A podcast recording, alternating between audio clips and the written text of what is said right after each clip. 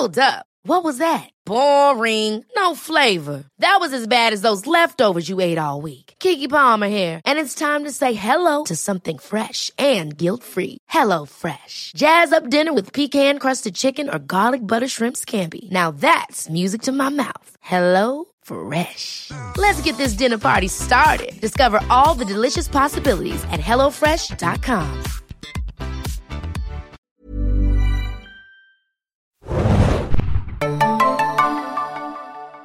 Ahoi, hoi, liebe Serienjunkies da draußen und willkommen zum ersten Podcast von uns im Jahr 2021. Ich bin Adam und mit mir im Distanzstudio ist heute. Moin, moin, Hanna hier.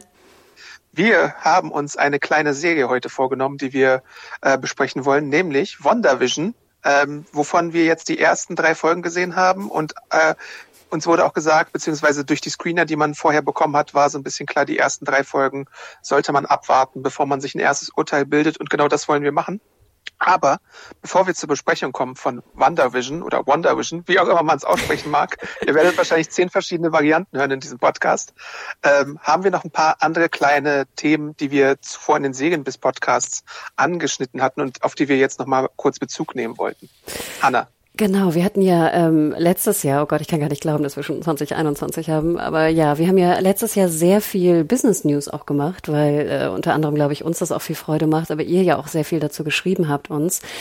Und wir wollten nochmal zurückgehen auf die Queeby-Geschichte. Ich habe das Gefühl, Queeby verlässt mich noch nicht so schnell und dich vielleicht auch nicht, Adam, denn äh, jetzt vor einigen Tagen kam ja auch die News, dass Roku äh, die Quibi Library gekauft hat. Und das war ja auch ein Thema, was wir ja auch, glaube ich, wirklich intensiv besprochen haben, dass ja eigentlich da noch sehr viel, wie hieß es immer, unused Serien? Nee, was war Gently das? used. Ach, ja, furchtbar, dieses, dieser Ausdruck, genau, gently used Serien vorhanden sind. Und zwar nicht zu knapp, mit, mit genug bekannten Namen, die man ja irgendwie auch verwenden kann. Und klar, wir denken immer dran, Quibi, ne, das sind Kurzformat, kurzformatige Inhalte, gerade bei den Serien sehr, sehr kurz, also zwischen sechs und zehn Minuten.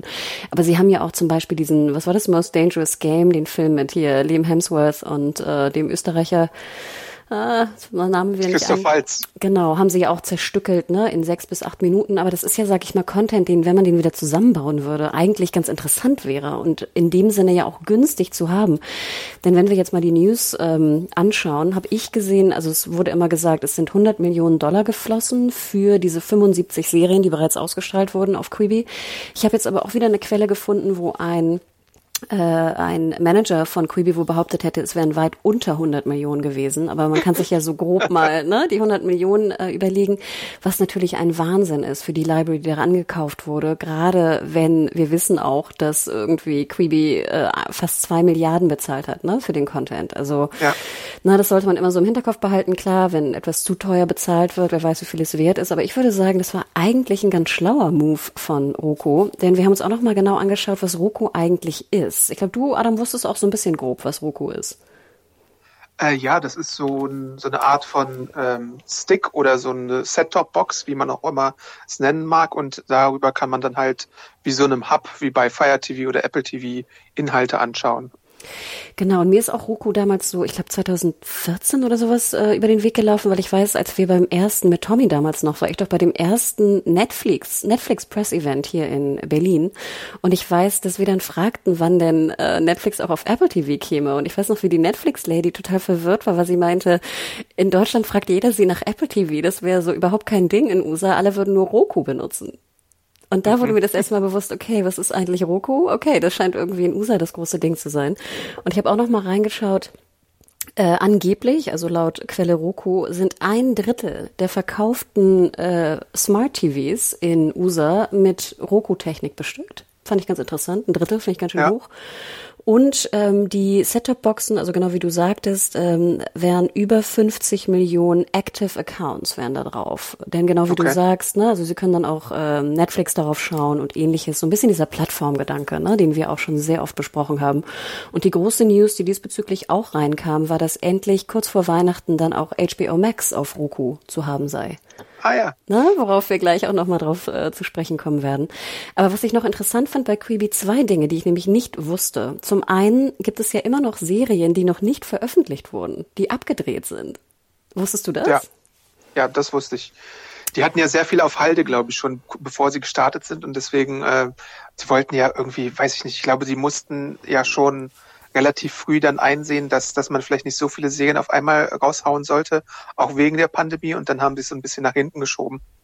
Genau, und da kommt zum Beispiel auch noch ein Ding, wovon wir auch viel darüber berichtet haben, und zwar hier After Dark, diese Horrorserie von Steven Spielberg. Also die ist auch mit in dem Deal mit drin, wie ich es verstanden habe. Dann ist da eine Doku-Serie mit drin, wo ich dachte, das wäre doch was für dich, Adam. Um, ähm, based on the story of Marvel vs. DC Comics from the Russo Brothers. Ja. Von den Russo-Brüdern, Brüdern. Und dann ist da zu einem noch hier von äh, Peter Farrelly The Now. Also das sind so, glaube ich, so die drei Top-Serien. Und nochmal der Hinweis auch, dass diese Daily Inhalte, ne? Da haben wir ja auch gesprochen, dass es wie so ein Daily YouTube-Ding ist, ne? Mit News und Gaming News und was auch immer, dass die nicht Teil des Deals sind. Also Roku hat okay. absolut zugeschlagen bei der Library zu, also fiktionalen Serien- und Filminhalten und nicht zu den newsigen Inhalten, was ja auch Sinn macht. Ich meine, jetzt eine News-Inhalt zu zeigen, obwohl hier Dodo Project könntest du eigentlich noch mal zeigen, finde ich. Wer weiß. Evergreen. Ja, ob das jetzt auch fiktional in Anführungsstrichen ist oder nicht. Aber das fand ich eigentlich ganz interessant, auch gerade mal zu sehen, wie so der US-amerikanische Markt eigentlich aufgebaut ist bezüglich ähm, Sticks und Set-Top-Boxen. Das war mir nie so ganz klar und dass Roku da einfach wirklich auch, äh, also auch eine, eine Art von Bank ist, äh, über die man sprechen muss. Und natürlich die alte Geschichte, ähm, auf welchem Gerät Gerät schauen wir eigentlich die ganzen Serien und diese Plattform, dieser Plattformgedanke ist natürlich auch wahnsinnig wichtig, ne, Logo. Dazu könnt ihr uns natürlich auch mal äh, schreiben, liebe Hörer, äh, podcast.serienjunkies.de. Äh, wie guckt ihr eigentlich das Ganze? Also, wenn ihr mehrere Apps habt, äh, was ist da euer Produkt der Wahl? Apple TV oder Magenta oder äh, Fire oder äh, was es da auch alles gibt? Smart TVs einfach. Oder vielleicht habt ihr irgendwie weiß ich nicht, eine Linux-Lösung oder sowas selbst programmiert, kann ja alles sein. Ich habe nämlich auch gesehen, das passt vielleicht auch zum Thema, dass sich endlich auch Sky und Amazon geeinigt haben. Also dass jetzt auf ja. diesen Sky Q-Boxen ne, auch Amazon Prime jetzt äh, endlich zu haben ist. Was ja genau, äh, es ist Amazon Prime zu haben, aber Sky wird erst irgendwie im Verlauf des Jahres bei äh, Amazon als eigene App zu sehen sein. Äh, das dauert aus irgendwelchen Gründen immer noch eine Weile. War kurze Frage, Adam. Hast du eigentlich Chrome oder Fire TV? Was benutzt du? Ich hatte ganz früher, als Chrome, der Chrome Stick neu war, hatte ich einen Chrome Stick, aber der funktionierte dann schon nach, weiß ich nicht, einem Jahr oder so nicht mehr. Und seitdem bin ich äh, äh, relativ fest in der Fire äh, TV äh, Architektur drin. Ich habe einen, ähm, es gibt, ich habe einen Fire TV im Schlafzimmer und ich habe noch einen Fire Stick im Wohnzimmer. Ähm, also da, und auch meine Familie habe ich da teilweise mit versorgt, einfach weil es relativ günstig ist und weil du da die meisten Apps hast, die man halt so braucht, bis auf Sky halt. ähm, Natürlich, was sonst. Aber das kommt ja dann vielleicht in diesem Jahr doch nochmal. Ja, wir sind ja eher sozusagen so Laptop-Gucker, deswegen bin ich ja großer, also ich persönlich gucke fast nur Browser, aber wenn wir dann mal zusammen irgendwie einen Film gucken äh, oder auch mal eine Serie, worüber ich mich ja auch freue, dann äh, gucken wir alles über Playstation. Ah ja, ja genau, PlayStation habe ich auch noch als Alternative. Und ich finde ja ähm, immer, ne, dass das auch eine ganz gute Lösung ist. Also ich bin überrascht, wie gut auch der Algorithmus funktioniert auf der Startseite von der PlayStation. Also Respekt dazu. Ich finde ihn teilweise ja. besser als sozusagen, wenn du auf Netflix gehst und auf Prime. Also die Sony. Also Gibt es da Unterschiede? Ja, natürlich. Und die PlayStation macht das, finde ich, besser. Okay. Aber, hm, I don't know, vielleicht haben sie auch, es ist natürlich auch eine jüngere, vielleicht gamerischere Zielgruppe, die jetzt mehr auf uns beide passt, aber I don't know. Ich wollte noch eine kurze Sache sagen zu Roku. Das hatte ich nämlich vergessen. Die Serien werden dann auch auf dem sogenannten Roku-Channel laufen. Und Adam, wie wird er finanziert? Mit Werbung. Ja. Ne? Also das ist immer noch ein großes Thema, wo wir ja immer so ein bisschen, ach, die Vorstellung, wieder Werbung gucken zu müssen, ist ja, glaube ich, für alte Serienjunkies irgendwie ein Unding. Aber ich fand doch ganz interessant, dass wir ja nicht vergessen dürfen, was die Branche ja auch immer wieder sagt, dass es einfach, je mehr Anbieter auf den Markt kommt, umso höher wird wieder die Nachfrage werden nach kostenlosen Angeboten. Und da geht jetzt auch Roku komplett rein. Und das fand ich eigentlich ganz interessant, weil die große Kritik unter vielen anderen bei Quibi war ja auch, dass einfach fünf Dollar oder acht Euro, was auch immer das in Deutschland war, ja viel zu teuer teuer war für das, was es war. Ja, das stimmt. Und man sich ja immer gefragt hat, dass Quibi vielleicht funktioniert hätte, wäre es kostenlos gewesen mit Werbung. Denn da war ja auch noch Werbung drin. Also du zahltest fünf Dollar mit Werbung, was ja schon crazy ist. Ja, und da kriegst du einen Peacock äh, äh, teilweise gratis oder für 4,99 in den USA und der hat wahrscheinlich mehr Inhalte als irgendwie Quibi jemals hatte. Ja. Nur mal so als Vergleich, um, um mal so einen günstigen Anbieter als Konkurrenz zu nennen. Total. Und genau wie du sagst, Peacock macht ja auch viel mit Werbung, ne? Finde ich ja auch ja. Äh, interessant. Ja, aber so viel dazu. Jetzt müssen wir aber noch einmal kurz so ein bisschen fast mehr Culpa machen, denn ähm, es kam ja auch noch zu Weihnachten der erste große Warner HBO-Film raus. Hast du das ein bisschen verfolgt über Weihnachten oder warst du komplett in en famille? Äh, nö, ich habe schon verfolgt, weil wir hatten ja auch im letzten Podcast eine kleine Wette am Laufen, äh, wie viel denn das bringen wird, wenn man Wonder Woman äh, 1984 parallel bei HBO Max für einen Monat startet. Und ich glaube, da haben wir jetzt Zahlen, die aber nicht super offiziell sind, weil HBO Max sich bedeckt hält, aber es gibt ja verschiedenste Möglichkeiten, äh, das zu messen oder das anzugeben. Genau, das ist, finde ich ja schon mal ganz interessant, dass Warner weiterhin drüber schweigt, ne? wie viele Neukunden sie akquirieren konnten durch diesen krassen Move äh, mit Wonder Woman 84, was finde ich eigentlich immer eher ein schlechtes Zeichen ist. Also ich immer denke immer, wenn es super erfolgreich war, dann gehst du eigentlich raus damit. Ne? Ist ja eigentlich so. Ja, so wie Disney es halt macht mit ihren Abonnentenzahlen, ja. Ne? Oder Netflix, die jetzt irgendwie auch sagen, keine Ahnung, 50 Millionen haben Bridgerton gesehen und ne, mit unserer eigenen Berechnung und bla bla bla. Ne? Also das ist ja eigentlich immer, wenn du, wenn du was Gutes zu vermelden hast, dann meldest du es. Und deswegen finde ich es eigentlich schon relativ suspekt, dass Warner nichts gemeldet hat. Aber wie gesagt, natürlich kann man da auch falsch liegen. Ich fand interessant, ähm, dass es da natürlich unterschiedliche Möglichkeiten gibt, die Zahlen da wieder rauszufinden. Und was ich natürlich am genialsten fand, daran habe ich überhaupt nicht gedacht, war eine ein äh, Tool oder eine eine Agentur, ich glaube Anna, ich habe den Namen auch irgendwo notiert, ich komme gleich noch drauf, ein US-Unternehmen, ähm, ach ja, hier Apptopia, genau die via Bloomberg ähm, gemeldet haben, wie viele neue Downloads es gab im Android und äh, Apple Store, iOS Store. Und wie gesagt, die Zahlen sind natürlich nicht allgemein, sind keine absoluten Zahlen, weil klar, man kann es ja dann auch jetzt ne, über Roku und über andere Mittel, über Browser und was auch immer sich anmelden. Aber generell einfach mal um so ein, um einfach eine Zahl zu haben, wie viele Leute das runtergeladen haben, die App. Ne? Und das würde ja auch dafür sprechen, dass sie sich dann potenziell angemeldet haben. Sonst würde man die App ja nicht runterladen.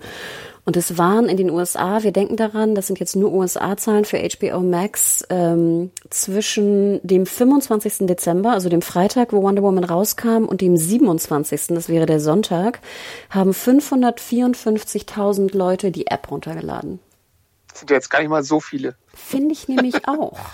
Und wie gesagt, denkt immer dran, ne, jetzt wo Roku auch äh, HBO Max drauf hat, es gibt andere Möglichkeiten, das Ding runterzuladen, ne? So, aber ich fand doch interessant gerade, ich bin ja jemand, der gerne auf Handy dann runterlädt, die App, und mich auch anmeldet, weil ich dann sehr leicht kündigen kann, ne? Finde ich ja sehr schön. Ich kann ja dann über den Apple Store direkt kündigen, wenn ich nur einen Testmonat oder so ähm, oder nur einen Monat drin sein möchte.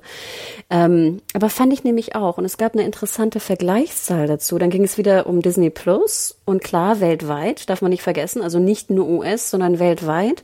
Und im selben Zeitraum hatten 2,3 Millionen Leute mobil Oi. die App runtergeladen äh, in Bezug zu Soul, ne, dem neuen Pixar-Film. Ja. Das, das, war ja auch fast wie so eine Battle-Programmierung. Ne? Gucken wir jetzt Soul auf äh, Disney oder ähm, Wonder Woman auf HBO Max.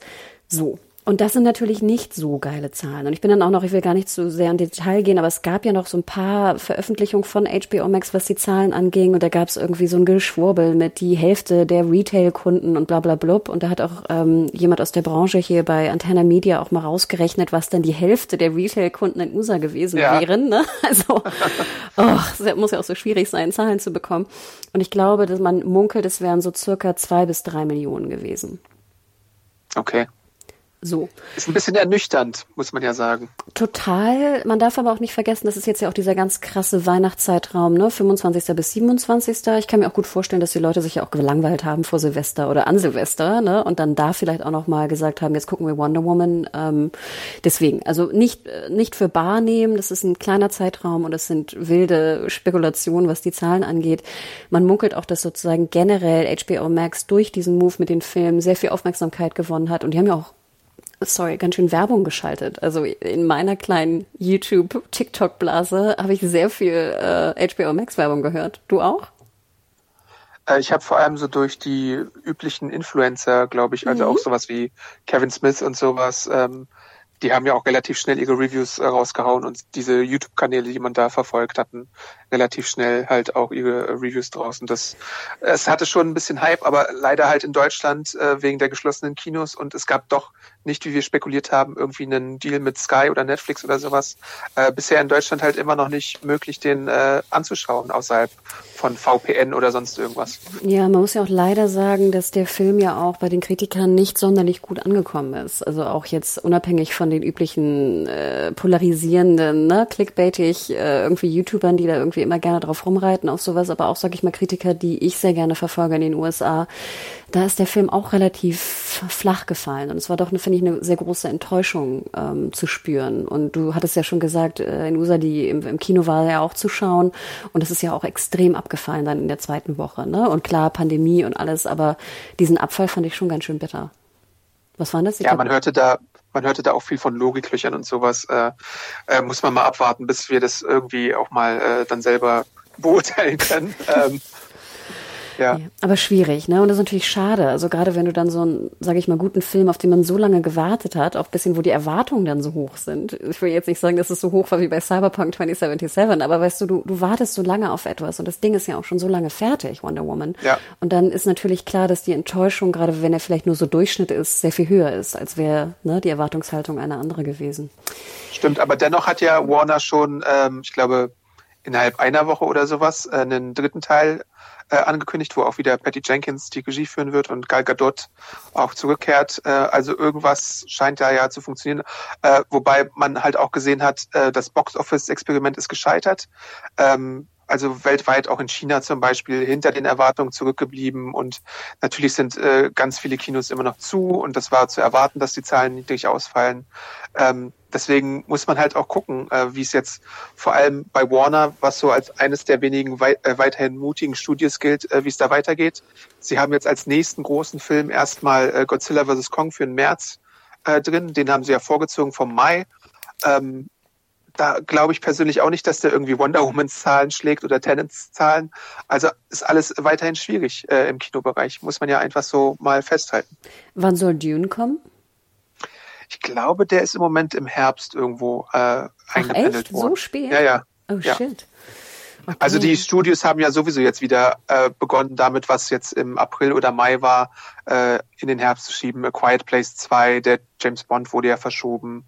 Äh, Morbius wurde direkt äh, erstmal ähm, äh, ins Jahr 2022 von Sony verschoben. Also da werden auch noch weitere äh, Termine folgen. Äh, man munkelt ja jetzt auch wieder, dass Black Widow wieder verschoben wird. Also alles weiterhin in Bewegung. Ja, boah, ja, ich hätte auch nicht gedacht, Adam, dass wir fast ein Jahr später immer noch hier im Abstandsstudio ne, sein werden. Ja. Also, ach ja, anstrengend, anstrengend. Aber vielleicht noch ein kurzes Fazit hier bei Warner. Ähm, Sie sind jetzt also durch diesen Roku-Deal und da Sie jetzt auch auf Amazon Fire sind in den USA, können Sie jetzt potenziell äh, über 80 Millionen Kunden in USA erreichen, was sozusagen jetzt die Desktop, äh, Set-Top-Boxen angeht und ähnliches. Ähm, und sie scheinen wohl auch sehr happy zu sein, also über das, was da passiert ist. Also klar, wer weiß, ne, wie es wirklich ist, aber ähm, generell hörte man da sehr viel Positives, weil natürlich auch, wie du ja auch immer sagst, es wächst ja trotzdem. Also auch wenn jetzt, sage ich mal, nur zwei, drei, vier Millionen Neukunden gekommen sind, wenn sie, ne, äh, ich weiß nicht, alle zwei, zwei Monate vier Millionen Neukunden gewinnen, dann ist das natürlich eine Wahnsinnsbank in USA. Ne? Und das Wachstum ja. ist einfach so wichtig, weil zum Beispiel Netflix jetzt auf dem Heimatmarkt in den USA ja eigentlich kaum noch wächst.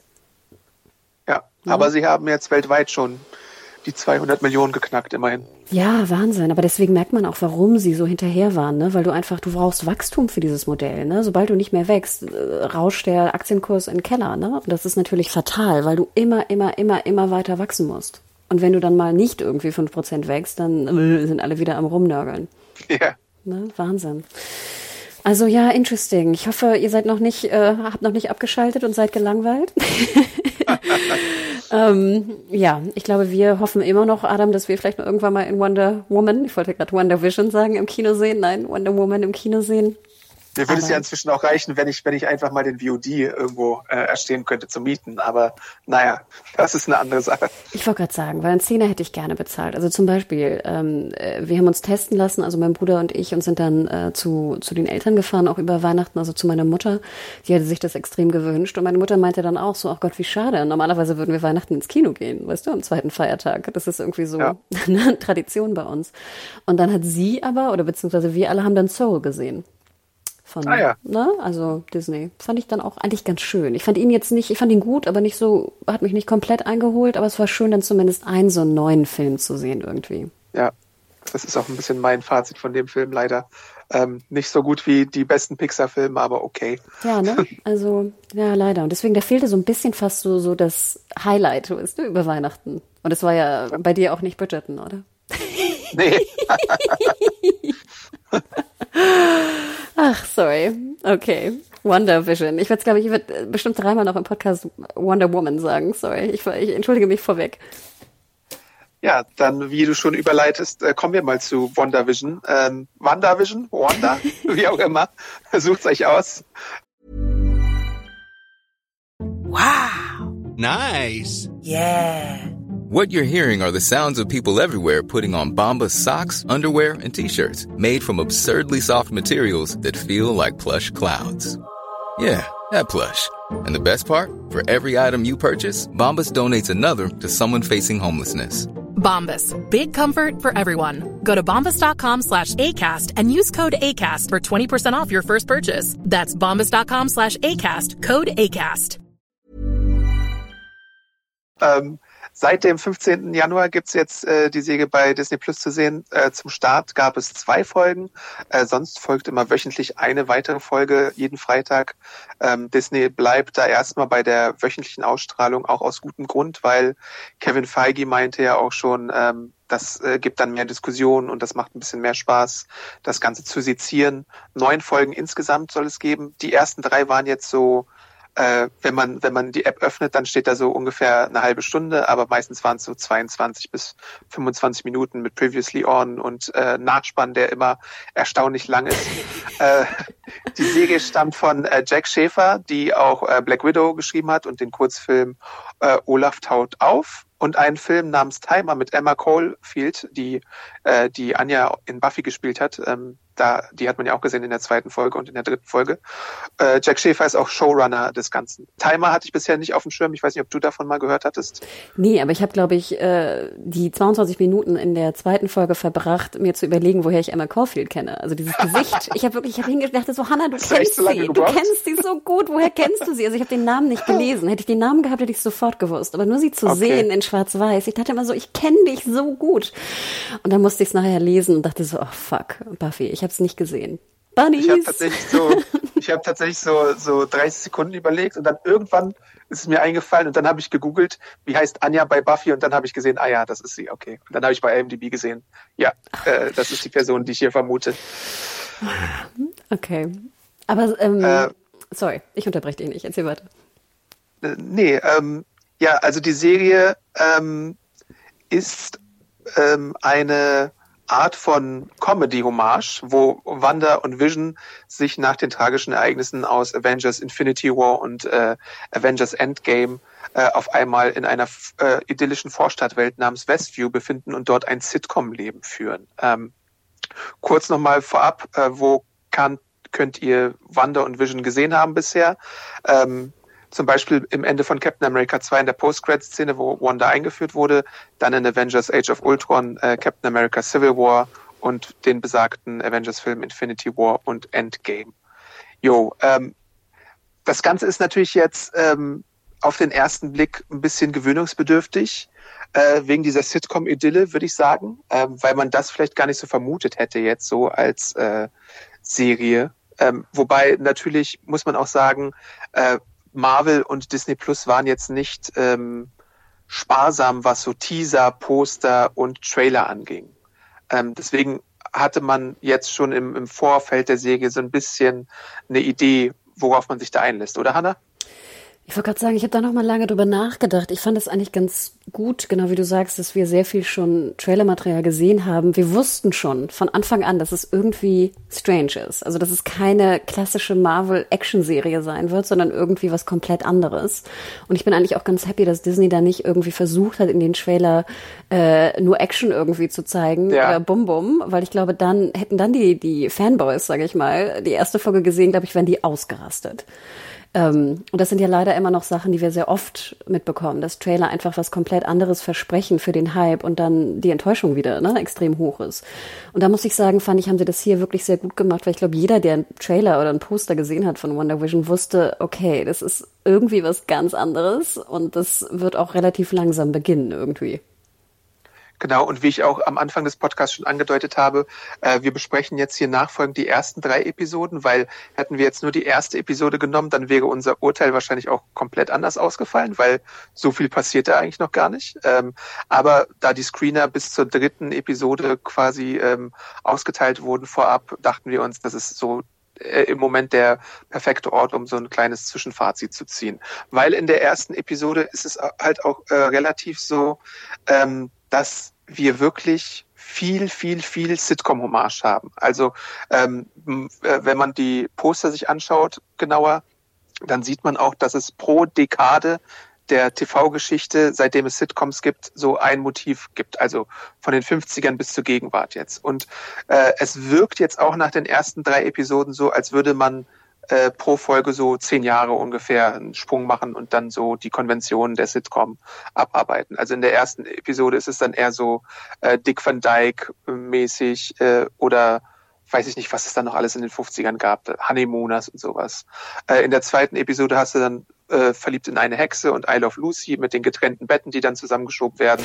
und in der dritten Episode hast du äh, sowas wie Brady Bunch und Mary Tyler Moore. Und das äußert sich alles auch an, an den Songs, die äh, gespielt werden. Also pro Song scheint es tatsächlich, äh, pro Folge scheint es tatsächlich einen Originalsong zu geben, der so ein bisschen das Intro ist und der dann auch so ein paar Anspielungen bereithält. In der zweiten Episode ist es eine sehr schöne Verliebt in eine Hexe-Hommage, wo du ganz viele äh, versteckte Sachen auch gucken kannst, wenn du zu viel Zeit hast. Also zum Beispiel so äh, Comic-Anspielungen zu dem äh, Bruder von Vision oder sowas in der Art. Ähm, ja, genau. Und äh, aber ansonsten bleibt es halt in den ersten zwei Folgen relativ klassisch. Man hat äh, so eine Situation, wo der Chef von Vision zum Essen eingeladen wird, während äh, Wanda halt denkt, dass irgendwie ein Jahrestag gefeiert wird. Und dann muss man halt so dieses Missverständnis aus dem Weg räumen. Und äh, es ist aber, man, man sieht dann aber immer wieder so kleine Momente, ähm, der Merkwürdigkeiten durchblitzen. Also da verschluckt sich der Chef und alles ist auf einmal merkwürdig und Wanda muss dann, muss dann doch zaubern. So eine Sache. Ja, also als ich äh, wirklich die, die, ich habe mich ein bisschen darauf gefreut, wusste aber auch zum Beispiel, dass ich von Wanda und Vision äh, und ich habe ja die ganzen Marvel-Filme auch gesehen, am wenigsten weiß. Also das sind zwei Charaktere, die fand ich nie so spannend, weil ich immer das Gefühl hatte, auch in den letzten Filmen, ich weiß so gar nichts von denen. Also weiß auch nicht. Und deswegen dachte ich so, ach je, ich freue mich auf die Serie einfach, um ein bisschen mehr von den beiden kennenzulernen äh, oder zu erfahren, ja. weil ich ja auch so eine Liebesgeschichte immer ganz gerne gucke. Also habe ich ja immer irgendwie einen Softspot für. Ich muss jetzt aber sagen, in der ersten Folge habe ich von den Charakteren nicht unbedingt mehr mitbekommen. Ich fand diese Anspielung auf die, die Sitcoms, fand ich, waren bezaubernd teilweise. Also weil, ich weiß nicht, wir alle haben ja, glaube ich, als Kinder irgendwie auch mal tagsüber Fernsehen geguckt und da liefen ja auch noch viele Wiederholungen von irgendeinem so Kram, oder? Also habe ich das Gefühl. Bei ähm, unserer Generation noch mehr als wahrscheinlich der Nachfolgenden, ja. Und da fängt es eigentlich auch schon so ein bisschen an. Ich fand es ist, ich finde, es ist super mutig, so ein Konzept zu nehmen. Ich finde aber manchmal habe ich das Gefühl, sie sind mehr verliebt in das Konzept als an den Gedanken, mich zu unterhalten. Ja, das kann ich gut nachvollziehen. Ähm, weil, wie ich gerade schon angedeutet habe, wenn du, wenn du mal so, so runterbrichst und die Leute nur nimmst, die so nach 2000 äh, geboren wurden, haben die denn noch einen Referenzrahmen zu den alten Sitcoms? Und wie viel Spaß haben sie denn dann an Sachen, die sie vielleicht gar nicht so richtig kapieren? Das ist so ein bisschen mein Gedanke, der dabei ist. Ich, ich weiß nicht, ob du ähnlich denkst äh, Total. Bei, bei der Geschichte. Ich frage mich ja immer, was ist die Zielgruppe von Disney Plus, die jetzt die Serie guckt? Ich würde sagen, die ist eigentlich, ich weiß nicht, zwischen, zwischen 14 und 25, vielleicht 29. Ja, oder? Und dann frage ich mich, habt ihr überhaupt hier verliebt in eine Hexe mal gesehen? Ja. Andererseits dachte ich mir mutig, also sehr mutig von den Machern, das trotzdem zu machen, obwohl es so gegen die Zielgruppe eigentlich geht. Andererseits dachte ich mir, vielleicht haben die dann auch Interesse, sich damit, also wiss, wissen sie noch dunkel, dass es sowas mal gegeben hat und finden es dann irgendwie auch amüsant. Aber selbst ich, die sozusagen diese Serien noch in der Wiederholung als Kind gesehen habe, habe relativ, also wie gesagt, ich, ich finde das Konzept genial, aber ich habe das Gefühl, sie holen sich einen runter auf der Genialität des Konzepts und vergessen manchmal dabei, mich zu unterhalten. Ja, das, das, das würde ich unterschreiben, äh, in dem Sinne auch, dass es dann sehr US-zentriert ist, dass du, du hast zwar einen weltweiten Markt, aber du hast ja nicht automatisch die Leute, die außerhalb der USA mit den Serien vertraut sind. Das möchte ich auch ein bisschen mal mit Soul vergleichen. Also bei Soul hast du so ein ähnliches High-Konzept und ein sehr spezifisches Konzept, aber du verlierst so ein bisschen auch dort deine Zielgruppe aus den Augen, weil Soul ist für mich ein Film, ähm, der äh, sehr an sich an ein relativ erwachsenes Publikum äh, richtet und dabei so ein bisschen die jungen Pixar-Zuschauer aus den Augen verliert. Verstehst du, was ich meine? Oder worauf ich hinaus möchte? Absolut, aber dann komme ich immer wieder mit so einem Gegenargument und ich fand das ja auch furchtbar, dass dann alle Blockbuster irgendwie noch so den asiatischen Markt befriedigen müssen, weißt du, den, dass ja. du dann, dann in diese Bedouille kommst, dass du es eigentlich jedem recht machen musst und nachher hast du so ein, so ein Potpourri aus, äh, wir müssen jetzt die Chinesen befriedigen, wir müssen die Europäer befriedigen stimmt, und stimmt, wir sind eigentlich ja, ja. Amis und nachher hast du dann so nichts, weißt du, weil du alle als allen nie recht machen kannst. Deswegen bin ich da so ein ja. bisschen vorsichtig. Also dieser US-Fokus stört mich gar nicht so sehr. Mich stört eher der Fokus im Sinne von, ich glaube, ich hätte es so gemacht, dass wir in dieser Sitcom sind in der ersten Folge, aber schon am Ende mehr Auflösungen hören, was da kommt. Also vielleicht kann ich dich mal fragen, ich glaube, das ist kein großer Spoiler. Die Folge endet dann ja damit, dass du so ein eine Hand siehst mit so einem Logo vom Fernseher, die dann irgendwie was drückt. Wer ist das? Was ist das? Und was ist das in der ganzen Comicwelt? Ähm, ja, ähm, man sieht ja das Symbol in der ersten und in der dritten Folge auch bei ähm, der, ähm, wie heißt sie jetzt? Penelope? Heißt sie Penelope? Oder was anderes mit P? Shit, habe ich mir jetzt nicht Wer aufgeschrieben. Äh, die Nachbarin, die schwarze. Geraldine, glaube ich, oder? Geraldine, uh, sorry, ja genau. Komme ich auf Penelope? Ähm, Klaus Adam. Und da, da, siehst du ja bei ihr zum Beispiel eine Kette mit einem Schwertanhänger und in der ersten Episode, wenn du genau hinguckst und das mal anhältst, siehst du ja auch da auf dem Notizblock, glaube ich, ein Schwertsymbol. Ähm, und das ist halt äh, die, dass, dass eine Geheimdienstorganisation namens SWORD, äh, auch mit Punkten geschrieben wie SHIELD, ähm, und das ist ein bisschen, in den Comics zumindest, ist es das Weltraumäquivalent von SHIELD, also dass sich um äh, Bedrohung für das Weltall quasi auch oder ja genau, für das Weltall äh, kümmert. Das wurde jetzt natürlich noch nicht so explizit angekündigt, aber die Hinweise in den ersten drei Folgen gehen schon ganz klar in diese Richtung. Und das ist natürlich auch dann so ein bisschen Slow Burn. Und dass du natürlich, glaube ich, erstmal, weiß nicht, vielleicht erfahren wir jetzt in der vierten Episode mehr dazu, weil der Cliffhanger der dritten Folge ja schon eindeutig in diese Richtung geht. Ähm, aber es ist halt natürlich etwas, was sich erst im Laufe der Zeit offenbaren muss. Und deswegen finde ich es auch, es ist die richtige Idee, oder wäre es die richtige Idee gewesen, vielleicht sogar, obwohl wir ja eigentlich Fans der wöchentlichen Ausstrahlung sind, hier in dem Fall zu sagen, wir geben euch die ersten drei Episoden und dann äh, bauen wir weiter darauf auf. Also dieses Hulu-Amazon-Modell, drei Folgen am Stück und dann äh, jede Woche eine weitere Folge. Also ich hätte es auf jeden Fall gemacht. Ähm, ich hätte, wie gesagt, die, die Folgen schon anders konzipiert. Also ich hätte schon sehr viel mehr vorausgeschaut, glaube ich, in der ersten, zweiten Folge, weißt du? Weil ich glaube immer, ich habe mhm. immer das Gefühl, wenn jemand den Piloten schaut und nicht reinkommt heutzutage, dass die dann weg sind. Wer gibt denn das ist Serien? Genau mein, mein Ding. Weißt ja, du, wer gibt denn Serien noch ja. zwei Folgen? Selbst drei Folgen denen zu geben, auch wenn sie nur 20 Minuten lang ist, ist schon viel verlangt. Und da muss ich ganz ehrlich sagen, glaube ich, war es auch ein falscher Move von Disney zu sagen, nein, wir wollen jetzt unbedingt, dass die Leute noch eine Woche länger in unserem Subscription-Modell bleiben und deswegen kriegt ihr die dritte nicht. Also fand ich komplett, äh, fand ich auch eine falsche Entscheidung, würde dir absolut recht geben. Hulu wäre besser gewesen. Ich hätte, wie gesagt, damals schon an den Drehbüchern das anders gebaut, weil ich glaube, das ist echt, gerade mit der, die zweite Folge finde ich ist ja auch sehr ähnlich wie die erste. Da haben wir ja diese, ja. diesen Magie-Auftritt, den ich sehr witzig fand. Also ich mochte die zweite sehr gerne. Ich habe wirklich gelacht. Ich, ich weiß auch nicht warum. Ich mag aber auch so komische Magie-Auftritte. Ich weiß, ich weiß auch nicht. Ich finde es irgendwie witzig. Ich fand auch unheimlich süß, dass man dann sieht, dann er, er verschluckt sich ja so an seinem Kaugummi und ist dann so merkwürdig halt, äh, sein, sein. So betrunken. Genau. Ich mag so eine Storyline, komischerweise. Also ich, ich weiß auch nicht, ich mochte auch diese Animation sehr gerne, wie dann so das Kaugummi in seine, seine Räder im wahrsten Sinne des Wortes äh, gelangt. Ich mochte sie sehr gern, aber ich habe auch so in den, in den Kommentaren bei uns äh, unter deiner Review auch gesehen, dass viele das überhaupt nicht mochten. Und ich glaube, das sind auch eher so die jüngeren Marvel Boys, würde ich jetzt mal schätzen, die natürlich damit nichts anfangen können.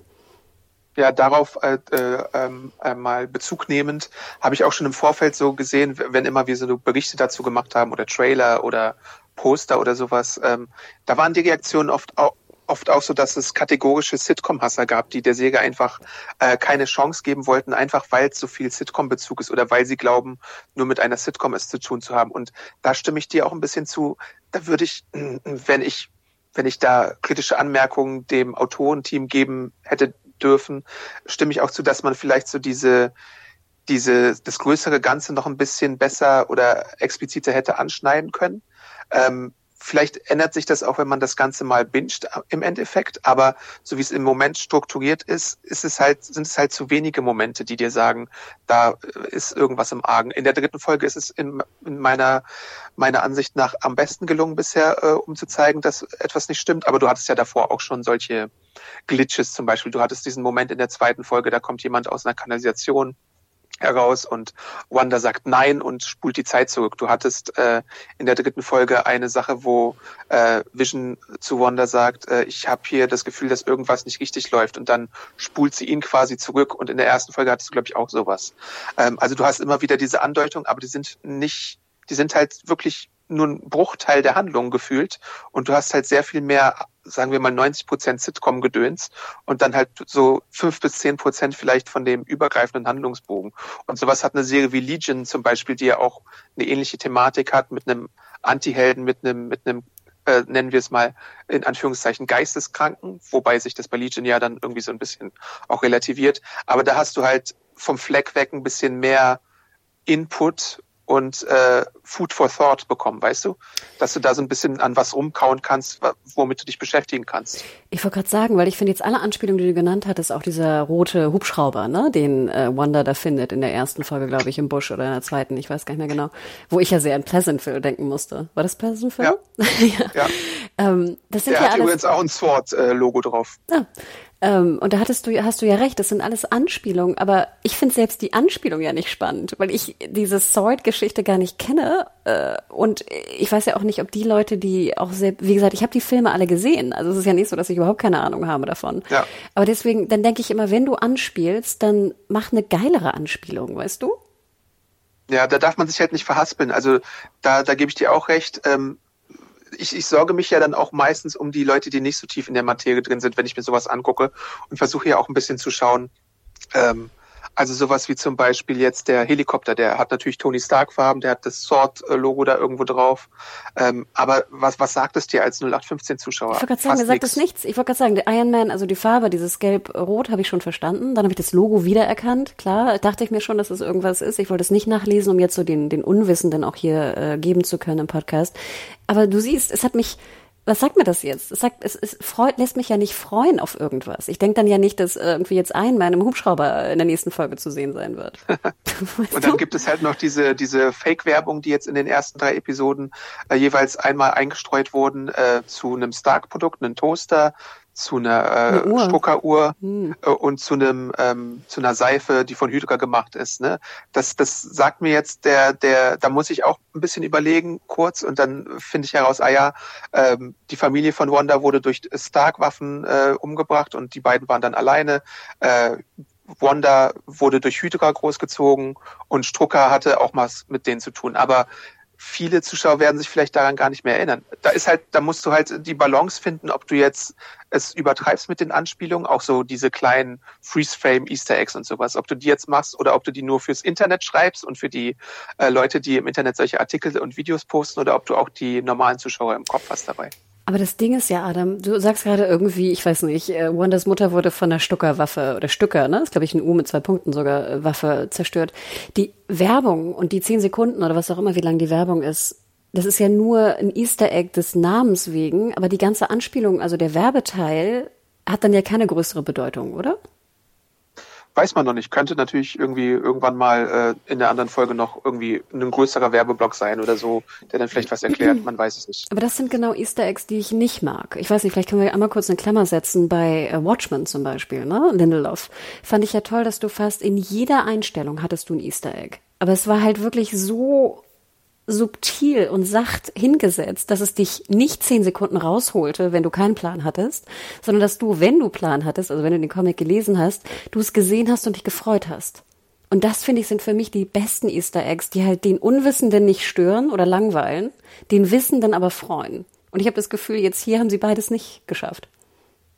Ja, das, das, da würde ich auch zustimmen. Ähm, es ist halt so ein bisschen, es ist halt, ja, ähm, ja, das ist schon, das trifft schon ziemlich gut eigentlich, was du da gesagt hast. Und weißt du, ich glaube, es ist sehr, sehr schwierig. Also deswegen, äh, ich mochte Watchmen ja auch diesbezüglich sehr, sehr gerne, weil es war wirklich nur so ein kleines blaues Licht in der Kaffeemaschine. Und trotzdem wusstest du sofort, was gemeint war. Aber das, den, den Unwissenden stört das blaue Licht in der Kaffeemaschine nicht. Das ist einfach in der allgemeinen Craziness geht es unter. Und das, das, es ist wahnsinnig schwierig, glaube ich, auch im Writers Room das hinzukriegen. Aber da habe ich immer das Gefühl hier, sie kriegen das halt nicht so gut hin. Weißt du, was ich meine? Und es ist halt eher so ein bisschen dieses Konzept über Amusement. Und das stört mich manchmal heutzutage. Ich will jetzt nicht in Tenant Ranch ablassen, aber ich finde manchmal ist man so verliebt in sein geniales Konzept, dass man vergisst, dass man einfach die Leute auch unterhalten möchte. Echt? Ja. Andererseits, ich will jetzt gar nicht so negativ klingen, mir hat es ja echt gut gefallen. Also ich bin wirklich, äh, ich habe jetzt gesagt, okay, äh, WandaVision ist jetzt in meiner Weekly ähm, Schau-Struktur mit drin, gerade weil es ja momentan auch wenig Weekly gibt, muss man ja auch dazu sagen. Ähm, und deswegen freue ich mich auch. Also ich habe jetzt am, am Wochenende die, die dritte Folge gesehen. Wie gesagt, mir hat die zweite besser gefallen. Ich war aber trotzdem auch happy, dass wir jetzt in Farbe gehen. Also ich gucke beide auch sehr viel lieber irgendwie in Farbe. Ähm, und ich muss sagen, also ich bleib dabei und bin jetzt auch wirklich gespannt, was da passiert. Ja, und äh, ich, ich bin ja auch, ich äh, habe ja auch vier Sterne bisher gegeben und ich finde es auch gut, aber ich sorge mich halt tatsächlich, aus, aus irgendeinem Grund sorge ich mich, dass die Serie nicht so gut bei einem Großteil von den Menschen ankommt und ich finde auch so anekdotisch betrachtet ist es so, so eine der kontroversesten Marvel-Produkte, die ich bisher so gesehen habe. Natürlich hast du immer wieder so Sachen, die die Leute irgendwie hassen, wie Tor 2 oder sowas oder Iron Man 2, wo, wo viele äh, kritische Stimmen da sind, aber so, dass, dass du du hast jetzt bei Wonder Vision, so wie ich das bei uns in den Kommentaren oder äh, wenn ich, wenn ich das irgendwo anders äh, sehe, habe hab ich meistens wirklich so die Leute, die es genial finden und die, die es gar nicht verstehen oder hassen, auch wegen dieser Sitcom-Sache. Und das finde ich ein bisschen schade. Gleichzeitig möchte ich es aber auch ein bisschen mehr mögen, wie zum Beispiel Legion, wo ich direkt vom Fleck weg äh, begeistert war und quasi mein Ticket gebucht habe und mich jede Woche darauf gefreut habe, was es jetzt für kreative Einfälle gibt. Soweit ist die Serie in meinen Augen halt noch nicht. Aber gleichzeitig erkenne ich extrem an, wie gut diese Sitcom-Hommage einfach gelungen ist. Einfach handwerklich, äh, von den Dialogen her, äh, vom Stil her und äh, so auch, auch dass so die die Seitenverhältnisse auf 4 zu 3 sind am Anfang oder äh, dass du vor Publikum aufgezeichnet hast, was ja tatsächlich gemacht wurde für die ersten paar Sachen ähm, und natürlich auch die Songs. Also da steckt ganz viel Liebe im Detail drin. Nur wie wir jetzt schon so ein bisschen angedeutet haben, ist halt immer wieder die Frage, ob es dann auch äh, irgendwie so ein Payoff gibt oder ob das alles so ein bisschen, also was ist der, äh, was ist so der Zweck dahinter? Ich hoffe, dass es da irgendwie eine Auflösung gibt oder so. Und wir wissen ja auch nicht, ähm, warum es überhaupt eine Sitcom-Welt ist. Also hat Wanda das jetzt erschaffen, hat irgendein anderes magisches Wesen das erschaffen? Und wenn äh, Wanda diese Welt erschaffen hat, warum dann Sitcom? Wobei man da ja spekulieren kann, vielleicht ist sie, äh, ist Sokovia, wo sie herkommt, äh, laut Age of Ultron, äh, so von den amerikanischen Exporten geprägt, dass man da halt Sitcoms gesehen hat als Kind. Das wäre ja vielleicht eine Erklärung. Natürlich haben wir jetzt auch immer noch äh, sechs Episoden Zeit, um das herauszufinden. Aber ich finde schon, dass die Macher da so ein bisschen was liefern müssen, auf jeden Fall. Oh Gott, bitte. Also ich, ich glaube eher jetzt nochmal Rückbezug auf das, was du vorher gesagt hast. Ich kann mir gut vorstellen, dass jetzt in der vier, fünf oder sechs irgendeine riesen Action-Szene kommt. Äh, kann ich mir sehr gut vorstellen. Und dass dann die, sag ich mal, klassischen Fanboys auch wieder on board sind würde ich jetzt einfach mal vermuten. Ähm, was jetzt nochmal zurückgeht, wer diese ganze Comedy und warum Comedy-Welt oder Sitcom-Welt, komischerweise interessiert mich das überhaupt nicht, Adam. Bin ich da jetzt irgendwie Ich weiß Gar nicht. Nicht, nicht gar nicht ist vielleicht falsch. Es wird, also ich, ich hoffe natürlich auch, dass da jetzt eine Auflösung kommt, warum das Ganze, bitte, muss natürlich ja. passieren. Aber ich glaube, ähnlich wie du auch sagtest, was mich jetzt dranhält, ist wirklich dieses wahnsinnig liebevolle äh, Umsetzung. Jede Kleinigkeit, selbst als du in der ersten Folge, wenn dann alles so wild wird da bei dem Dinner und dann so das Bild auch so an der Wand sich so ganz schnell dreht oder die Teller fliegen oder so und es so schlecht aussieht, ne, an so, an so ähm, Bindfäden, die da rumhängen. Es ist einfach so liebevoll gemacht. Und das komischerweise hält mich da noch so ein bisschen drin. Ähm, und da muss ich auch gestehen, starre ich immer so auf den Bildschirm auf alle Kleinigkeiten, die da irgendwie drin sind. Auch diese Absurdität mit ihrer Schwangerschaft, wo sie dann sofort irgendwie zwei Babys äh, rausdrückt und ja. dann gleich wieder da rumsteht und so mit dem, ich muss es ja mit dem Storch, ne, der da rumläuft und so. Es ist alles, es ist wirklich, wirklich schön gemacht. Auch der Vorspann, diese, diese Brady Bunch Variante da, es ist wirklich, wirklich süß. Ich bekomme fast Lust, wieder alte Sitcoms zu gucken dadurch. Nur kann man die halt selten sehen, also die ganz alten tatsächlich. Äh, so. Ich habe witzigerweise ne? also, hier Bewitched den Piloten, der ist bei YouTube gerade drin. Ach so, natürlich, ja, stimmt. Und der ist komischerweise besser, als man denkt. Ist auch ein bisschen, bisschen, also da ist auch ein bisschen, wie nennt man das so, sexy Undertone drunter. Was mir natürlich als Kind nie bewusst war. Ja, aber sagen wir mal, äh, gesetzt im Fall, dass sie es jetzt doch durchziehen, das kann ja sein, dass sie weiterhin in jeder Folge, also natürlich kann es so sein, wie du sagst, dass es da irgendwie jetzt einen großen Reveal gibt oder eine große Action-Sache, aber es kann ja auch sein, dass sie jetzt wirklich diese äh, Sitcom pro Dekade durchziehen und dann ähm, dann, dann müsste man schon erklären, was das irgendwie soll, finde ich. Ähm, und so viele Dekaden haben wir ja gar nicht mehr, wenn wir jetzt schon in den 70ern sind. 80er, 4, 90er, 5, 0er, 6, 10er, 7. Na, fast, ja. ne? Achter, ja. Also in der Zukunft in der letzten Folge. Man kann natürlich den, den, den Anteil pro Folge so ein bisschen zurückschrauben. Äh, das, das kann man natürlich immer machen. Ich bin halt gespannt. Wir wissen es nicht. Wir, wir können da nur spekulieren. Wir haben bisher noch nicht äh, mehr gesehen als die ersten drei Folgen. Aber ähm, da muss man irgendwie äh, schauen, wie das irgendwie noch weitergeht. Ich meine, Kevin Feige hat ja auch in den Interviews gesagt, dass es da vielleicht in, äh, so eine dass, dass die anderen Folgen nicht unbedingt nur 22 Minuten lang sind. Es kann also auch sein, dass da mit der Laufzeit wie bei äh, The Mandalorian also noch irgendwie experimentiert wird und da vielleicht, vielleicht kriegen wir auch mal eine 50 Minuten Folge oder sowas, wo halt mehr Hintergründe präsentiert werden. Die vierte würde sich ja fast anbieten, nachdem wir jetzt wissen, dass äh, Geraldine ja, Wie heißt sie? Geraldine. Geraldine. äh, äh, da in der realen Welt quasi rausgekickt wurde und äh, vielleicht jetzt wieder von Sword-Agenten umgeben wird. Das ist ja so ein bisschen die Spekulation, wer die Leute sind, äh, die sich da mit Helikoptern und Autos umstellen. Ja, also das, das muss man mal abwarten. Aber sag noch mal kurz, also Swords sind dann die Guten sozusagen? Im Prinzip schon, aber also die sind halt wie, wie Shield dafür verantwortlich. Das ist so wie so eine Space-Polizei eigentlich so ein bisschen. Ähm, Shield war ja jetzt auch nie 100% gut und böse, ne? Und die hatten ja auch Hydra in den eigenen Reihen. Also muss man mal abwarten, wie das im MCU präsentiert wird. Noch eine Frage. Ich fand in der dritten Folge hat man ja auch so die Nachbarn so ein bisschen. Ich mag ja sehr gern Catherine Hahn. Ich mag sie ja einfach gerne. Ich finde, manchmal überdreht sie es auch sehr, aber trotzdem ja. gucke ich sie einfach wahnsinnig gerne, äh, gucke ich ihr wahnsinnig gerne zu. Ich hatte ja auch sehr starke so Truman Show Vibes. Also ich habe mich ja. dann ja irgendwann auch gefragt, ob denn, muss denn unbedingt jetzt äh, Wanda das erschaffen haben? Klar, sie hat sehr viel Macht da drin, aber nachher hat jemand anders das sozusagen erschaffen. Und die Nachbarn sind da irgendwie mit drin das ist natürlich auch eine Möglichkeit. Ne? Also ich habe so eine Theorie gelesen, dass das im Internet gibt es ja jetzt irgendwie 3000 Theorien.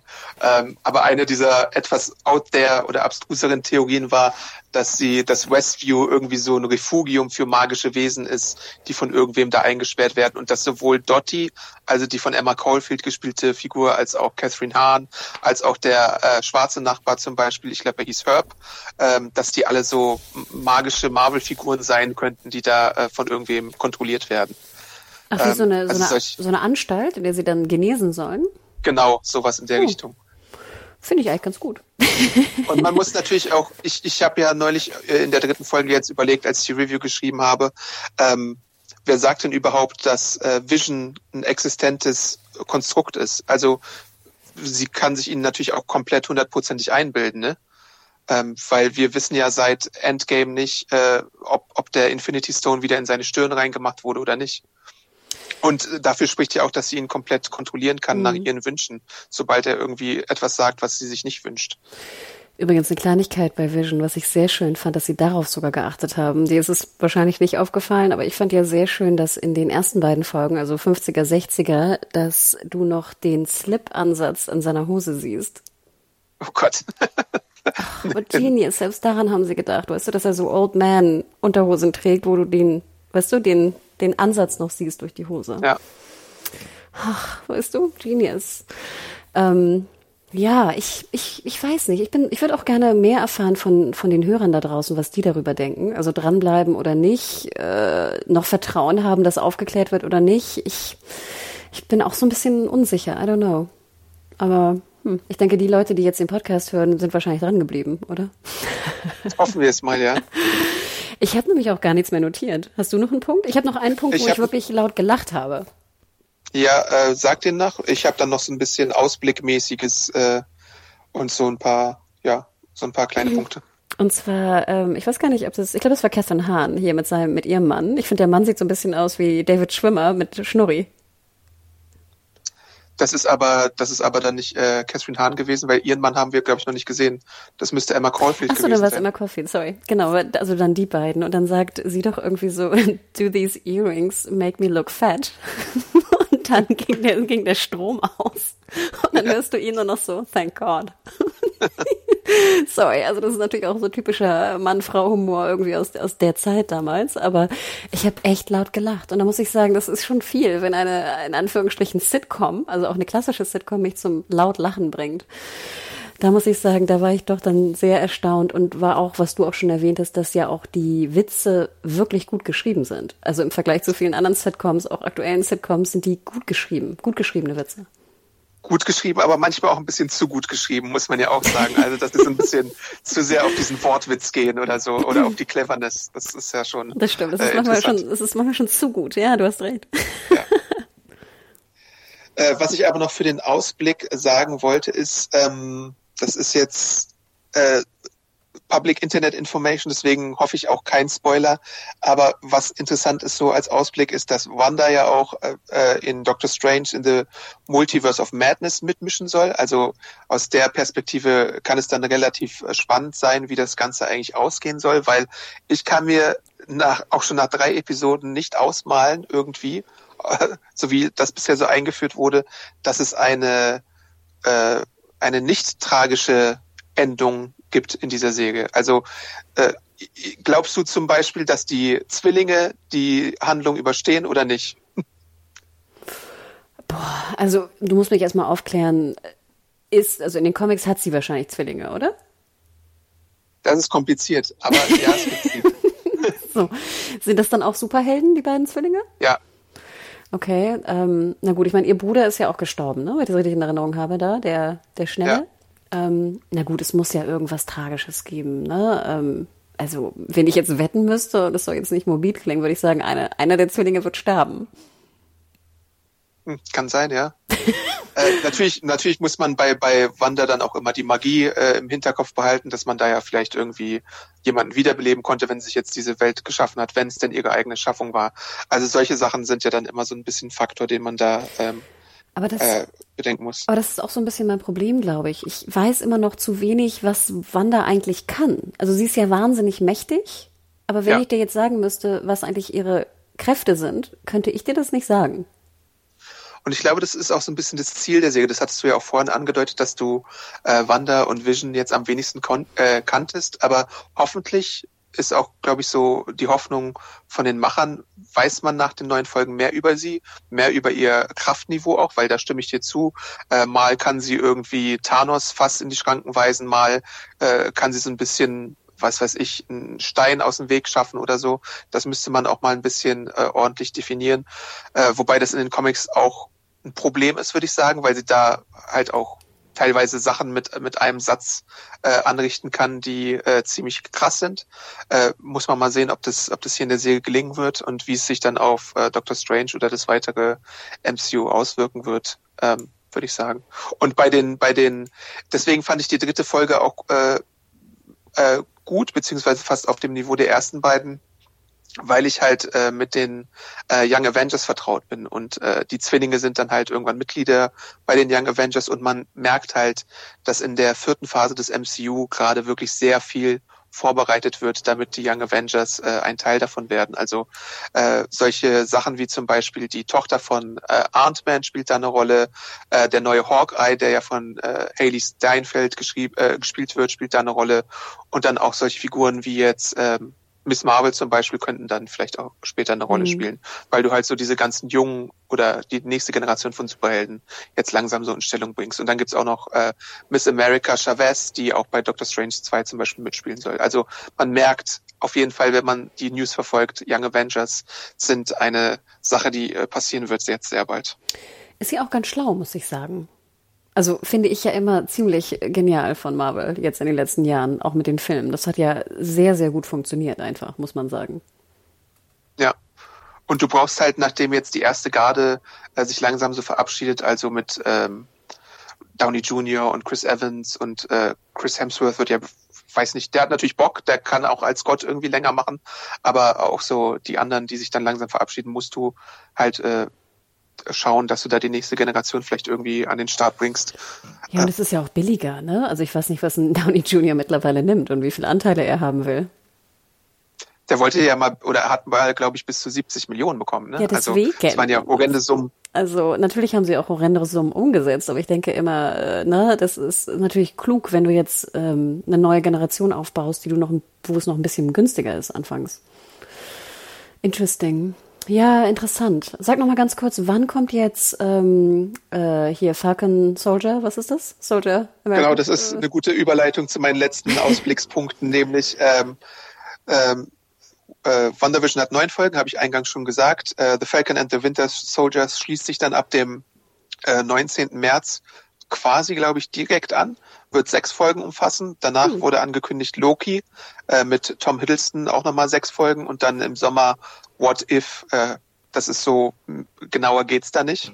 Und eventuell 2021 äh, dann noch, late 2021 heißt es, äh, Hawkeye und Mrs. Marvel, wobei man bei den beiden, glaube ich, abwarten muss, ob das wirklich noch dieses Jahr was wird oder nicht. Aber es sieht so ein bisschen so aus, wenn man so dieser Logik, Logik folgt, dass du dann jede Woche vielleicht Marvel-Content hast, äh, wenn der Plan denn aufgeht. Und soll Mando dieses Jahr noch kommen oder nächstes erst?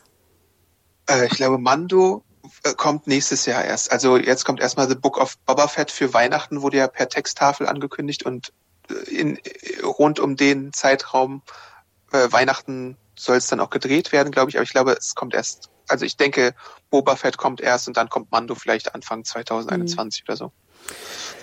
Gut, ja, 2022, wir sind ja schon 2022. Ah, okay, aber dann ja eigentlich ganz schlau. Also immer noch nicht super viel jetzt, ne, würde ich sagen, auch mit den eingangs von dir ja auch beschriebenen Problematiken bezüglich Corona und Co. Das wird sich ja auch noch nicht äh, komplett gelegt haben. Äh, aber ja, sie machen es dann wirklich so, dass du eigentlich immer Disney Plus Kunde sein musst, ne? Ja, und die Sache ist halt ähm, so ein bisschen, äh, die jetzt schwierig sein könnte.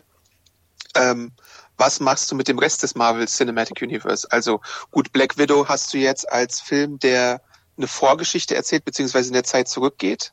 Aber irgendwann hast du ja Doctor Strange und irgendwann hast du ja äh, Eternals und Shang-Chi, die dann wahrscheinlich vielleicht irgendwas aufbauen. Und äh, dann hast du zwar die äh, Disney Plus Serien, aber kann, wie machst du das dann mit den äh, Kinofilmen? Also natürlich äh, ist Kevin Feige jetzt ein schlauer Kopf, der wird da schon irgendeine Idee haben, wie man das machen kann. Aber äh, bisher hat es ja mit dem Timing aufeinander aufgebaut oder irgendwie auf irgendwas zusammen hingearbeitet. Vielleicht ist auch, sind auch die Disney Plus Serien erstmal so, dass sie auf äh, Young Avengers zuarbeiten und dann unabhängig von den Filmen funktionieren. Das muss sich alles noch so ein bisschen zeigen, aber es wird, glaube ich, spannend zu sehen sein, äh, ob sie das alles äh, bedenken oder nicht. Hm. Ach, interessant. Du meinst jetzt auch so, äh, ich sage mal Falcon Soldier. Nein, was war das? Falcon and the Winter Falcon Soldier, ne? Winter Soldier. ja, genau. Ich finde Falcon Soldier einen ganz schönen Titel, ehrlich gesagt. Ähm, aber ist das, glaubst du, die der Eternals und, Fal äh, äh, und Falcon haben dann so viel äh, zusammen? Glaubst du wirklich? Also ich, ich dachte mir immer, dass du die Serien eigentlich ja auch alleine gucken kannst. Und klar, sie bauen drauf auf, Logo. Und natürlich gibt es Rückbezüge, aber dass die jetzt nicht so stark sein werden. Also ich glaube Eternals und äh, Shang-Chi vielleicht noch nicht, aber äh, WandaVision Doctor Strange und Spider-Man, glaube ich, stehen in direkter Linie zueinander. Äh, so nach den Casting-Gerüchten und was da so bisher äh, offenbart wurde. Ich glaube, da musst du so ein bisschen auf, auf das Timing achten, damit du, also ich glaube, Spider-Man dürfte jetzt nicht vor Wonder Vision, äh, vor, vor äh, Doctor Strange 2 zum Beispiel in die Kinos mhm. kommen. Das werden sie jetzt wahrscheinlich auch, darauf werden sie achten. Aber äh, so eine gewisse Kontinuität in den Kinofilmen wird es wahrscheinlich noch geben. Und man, ich finde es ja sehr interessant, dass, dass du äh, bei durch Avengers Endgame halt so ein bisschen einen natürlichen Corona-Break drin hattest. Weil, wenn du dich erinnerst, da gab es ja den fünfjährigen Zeitsprung. Stimmt, ja, du hast recht. Also du hast da durchaus Möglichkeiten, um so ein bisschen Zeit zu schinden um es mal so zu sagen. Und du darfst ja auch nicht vergessen, dass ja eigentlich so wie die Kinos geschoben werden, also die Kinos werden doller geschoben als die Serien, aber auch die Serien ja. sind ja ein Tick verspätet, ne? Also ja. die sind nicht gleich verspätet, aber beide sind verspätet, ne? So. Ja. Ähm, aber interessant, ne? Ja, ich, also, aber wie du schon sagtest, ich meine, Feige, Feige hat ja eigentlich einen sehr, sehr guten Job bewiesen, ne? In den letzten Jahren, was das angeht. Der wird sich da schon irgendwas ausdenken. Oder sie haben noch eine, eine, eine Variante gedreht oder so. WandaVision sollte doch eigentlich auch letztes Jahr schon lange im Sommer gelaufen sein. Nachher haben sie da noch irgendeine Szene dran gepappt oder so. Oder zur Not noch äh, gedreht. Ich glaube, es war andersrum. Ich, ähm, Falcon and the Winter Soldier sollte schon im August äh, starten und äh, WandaVision sollte eigentlich erst im Frühling starten und jetzt haben sie WandaVision ein bisschen vorgezogen. Also man sieht, dass da ein bisschen Luft auf jeden Fall im Spielraum äh, da ist. Äh, ähm, ja. Ja, interessant.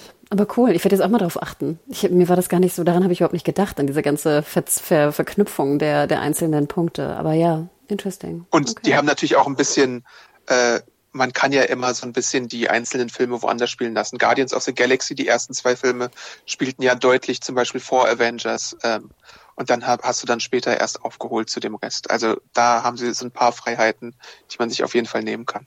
Und ich dachte auch, Eternals wäre jetzt auch irgendwie komplett so ein bisschen was anderes, oder? das, da hast du auch recht. Also ich glaube, äh, obwohl ich bin mir nicht sicher, je nach Konzept, ne, aber im Prinzip sind ja Eternals auch so ein bisschen Götter und sowas und die werden öfter mal reinkarniert. Äh, deswegen hast du da auf jeden Fall auch Möglichkeiten, äh, dass du dich jetzt nicht unbedingt an, an die Ereignisse aus Spider-Man 3 klammern musst, um die Eternals, glaube ich, genießen zu können. Hm, interesting. Ja, okay. Aber ja, danke für die Aufklärung. Ich äh, bin da ja wirklich, das ist ja überhaupt nicht so mein tiefes Thema, aber jetzt werde ich drauf achten. Okay.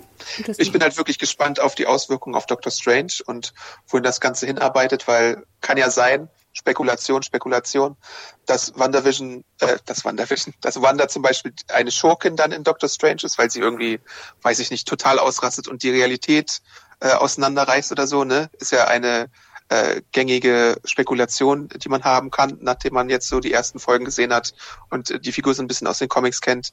Ähm, kann aber auch sein, dass da einfach irgendwie äh, in Doctor Strange dann irgendein Schurke offenbart wird, der die Fäden zieht. Also Möglichkeiten gibt es ja sehr viele, wie man das lösen kann. Hm.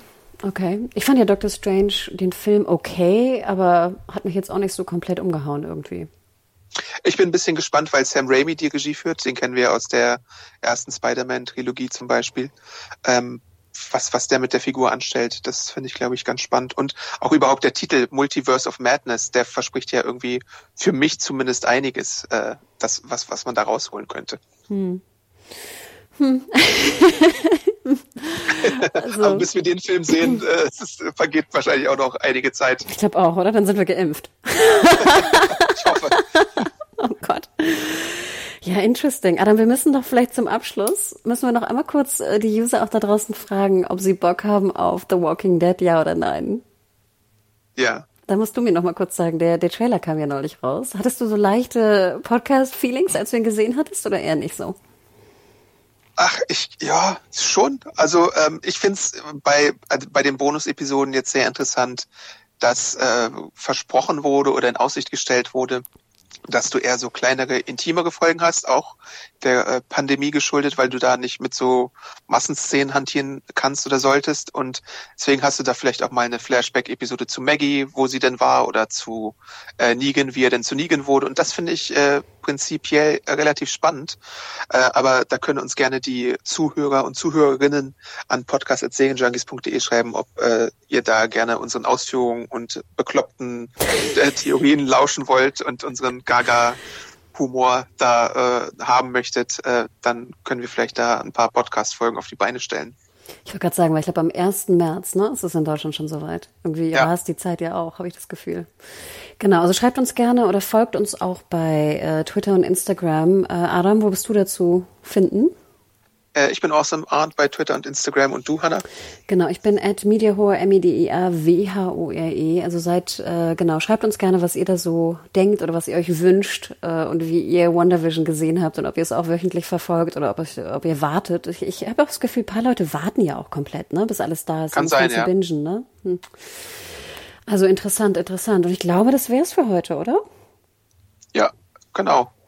Wir hören uns wahrscheinlich sehr bald dann wieder zu weiteren äh, spannenden Serienthemen, wenn es mal wieder was Bissiges gibt. Oder sollten wir dann The Walking Dead machen? Oder ist uns irgendwas anderes Spannendes über den Weg laufen? Adam, es äh, kommt doch jetzt noch was, was ganz, ganz Großes. Bridgerton Staffel 2. Nein, For All Mankind Staffel 2. Ah ja, ah ja, stimmt. Äh, ah, da warte ja. ich ja schon wirklich sehnsüchtig drauf. Aber ich glaube, es sind, sind so drei Leute, die da auch drauf warten, gefühlt. Aber schauen wir mal. Vielleicht ist da ja noch ein Fan draußen. Aber du hast recht, da kommt ja einiges im Februar. Da kommen ja auch noch ganz, ganz tolle deutsche Serien wie Tribes of Europa und die Kinder vom Bahnhof Zoo. Ja. Tribes of Europa, das deutsche The 100 oder so. Man weiß es nicht genau.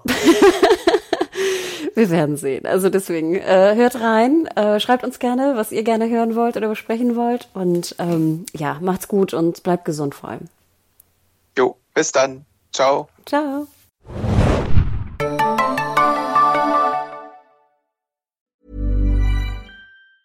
Hi, I'm Daniel, founder of Pretty Litter. Did you know cats tend to hide symptoms of sickness and pain? I learned this the hard way after losing my cat, Gingy. So I created Pretty Litter, a health monitoring litter that helps detect early signs of illness by changing colors, saving you money and potentially your cat's life. Pretty Litter is veterinarian developed, and it's the easiest way to keep tabs on your fur baby's health right at home. Go to prettylitter.com and use code ACAST for 20% off your first order and a free cat toy. Terms and conditions apply. See site for details.